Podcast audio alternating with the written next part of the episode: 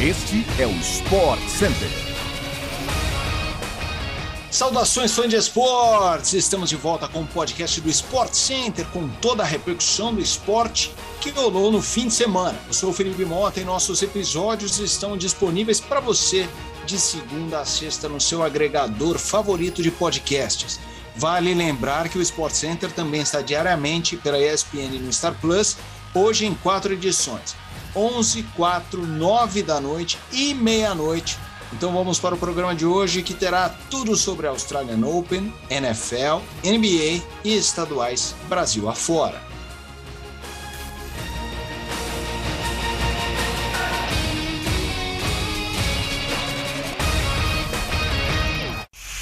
O Australian Open, o primeiro Grand Slam da temporada 2022 no tênis, terminou ontem e definiu os grandes campeões do torneio, que teve transmissão completa pela ESPN no Star Plus. Um dos maiores nomes da história do tênis, Rafael Nadal, conquistou seu 21º título em Grand Slams, recorde absoluto, desempatando a disputa com Djokovic e Federer. Eu falei um dos maiores, mas tem muita gente que diz o maior.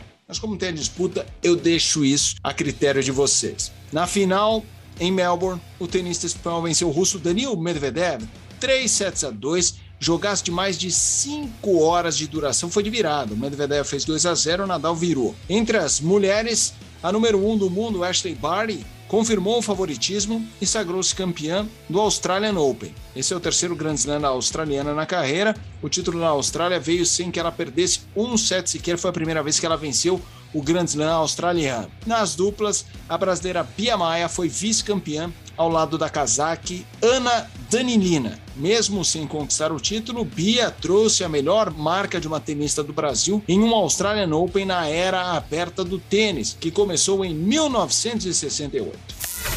O Internacional oficializou a venda do atacante Yuri Alberto ao Zenit da Rússia por 25 milhões de euros. Ao longo do fim de semana, os russos aumentaram em 5 milhões de euros a proposta inicial e agora poderão contar com um jogador imediatamente. A confirmação do novo acerto veio através do presidente Alessandro Barcelos em um comunicado divulgado nas redes sociais do Colorado. O Inter venceu a segunda seguida no Gauchão no fim de semana. O Colorado fez 2 a 0 na União Frederiquense, com gols de Wesley Moraes, que veio justamente para ocupar essa vaga de centroavante no Inter, e dele, D'Alessandro. O Grêmio tropeçou e empatou com o Brasil de Pelotas 1 a 1. As finais de conferência da NFL aconteceram ontem e definiram os times que irão ao Super Bowl, marcado para o próximo dia 13 de fevereiro, e que terá transmissão ao vivo pela ESPN no Star Plus, claro. Depois de voltar a vencer uma partida de playoff pela primeira vez após 31 anos, os Cincinnati Bengals também está de volta ao Super Bowl após 34 anos e agora buscará o título inédito da NFL para a franquia, com 250 jardas e dois touchdowns do quarterback Joe Burrow. Os Bengals venceram de virada o favorito Kansas City Chiefs do quarterback Patrick Mahomes por 27 a 24. Repito, hein, foi de virada. O time de Mahomes, o Kansas City Chiefs tinha uma vantagem enorme, mas vacilou no final e perdeu na prorrogação. Já na NFC, quem venceu foi o Los Angeles Rams, que voltará ao Super Bowl após três anos de ausência. Os Rams, liderados pelo quarterback Matthew Stafford, triunfaram contra o San Francisco 49ers e enfrentarão os Bengals na partida decisiva da temporada 21-22. O time de Los Angeles passou por Cardinals e Buccaneers antes da final da NFC e agora buscará seu segundo título da NFL na história.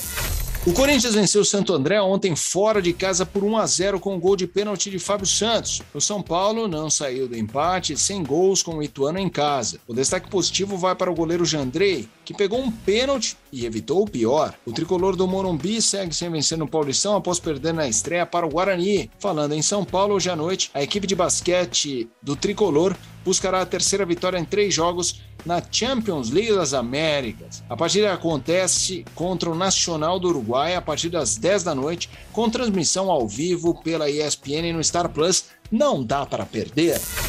No Campeonato Carioca, o Botafogo venceu por 2 a 0 o Bangu com gols de Felipe Ferreira e Diego Gonçalves. O Fluminense triunfou pela primeira vez no ano ao vencer o Madureira 1 a 0. No sábado, Vasco e Flamengo empataram contra Boa Vista e Volta Redonda, respectivamente. Pelo Campeonato Mineiro, o Atlético venceu a primeira 3 a 0 contra o Tombense, com direito a gol de pênalti de Hulk. O Cruzeiro venceu a segunda seguida no campeonato 1 a 0 contra o Atlético.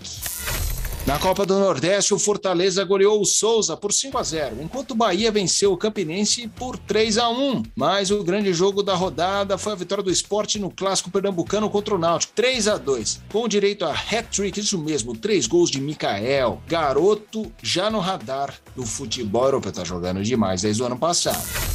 O Mônaco venceu o Lan por 4 a 2 ontem na Copa da França e se classificou às quartas de final da competição. O Olympique de Marselha do brasileiro Gerson também avançou. A vaga veio na disputa de pênaltis após empate 1 a 1 no tempo normal. O último classificado às quartas de final sairá do jogo entre Paris Saint-Germain e Nice, marcado para hoje, 5h15 da tarde, horário de Brasília. O jogo terá transmissão ao vivo pela ESPN no Star Plus. O PSG confirmou ontem mais uma lesão no zagueiro Sérgio Ramos, que será desfalque contra o Nice, assim como o Neymar, que já está afastado há algum tempo. O espanhol entrou em campo pelo clube em apenas cinco partidas desde que foi contratado no ano passado.